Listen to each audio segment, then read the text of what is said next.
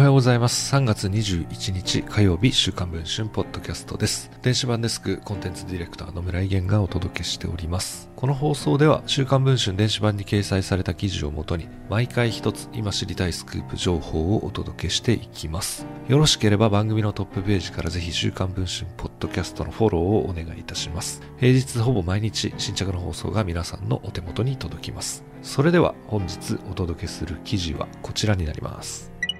長崎県の離島壱岐島に住む高校2年生が3月1日に失踪し、現在も行方不明となっており、警察などが行方を捜索していることが週刊文春の取材で分かりました。この高校生は壱岐市の離島留学制度で来島しており、里親宅でホームステイをしていましたが、虐待を受けて死にたいなどと漏らしており、安否が心配されています。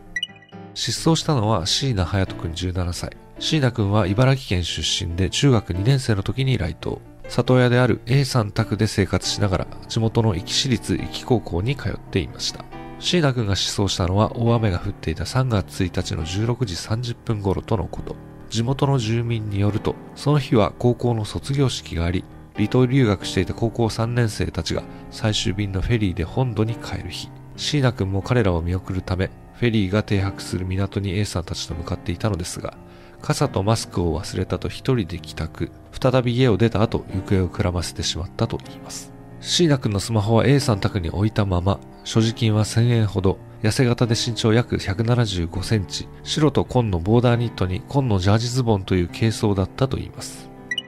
同日22時30分頃、A さんが駅所に捜索願いを提出。翌日から警察と消防による捜索が開始されました。当初は島の南西部にある A 山宅周辺を中心に捜索していましたが、椎名君が山に入った可能性を考慮に入れ、4日から5日にかけて大規模に山間部を捜索。警察犬を入れるなどして島の北側まで捜索の手を広げましたが、失踪直後に自宅近くで目撃されたのを最後に足取りはつかめていません。警察は島民は皆知っていると公開捜査には踏み切っておらず、ここ数日は海中を重点的に探しているといいます。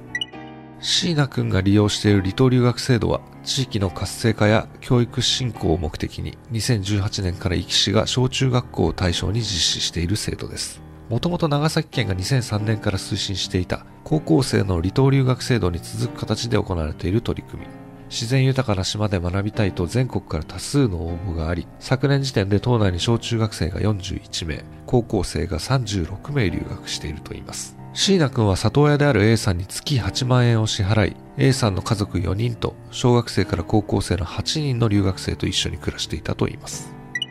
椎名君はなぜ姿を消してしまったのでしょうか？知人はこのように打ち明けます。実は椎名君は普段から A さん夫妻から叩かれたり、大声で罵倒されたりしており、失踪当日も叱責されたようなのです。同居する他の留学生たちも同じようにされていたと聞いています。3月13日、A さんに話を聞いたところ、胸ぐらを掴んだり叩いたことは確かにありました。しつけの一環としてやっていたという認識です。などと語っています。今回の失踪は A さんにも原因の一端があると言われているが、と聞いたところ、それはありますね。たらればの話ですけど、あの時もっとこういう風に接してやればよかったと思うことばかりです、などと語りました。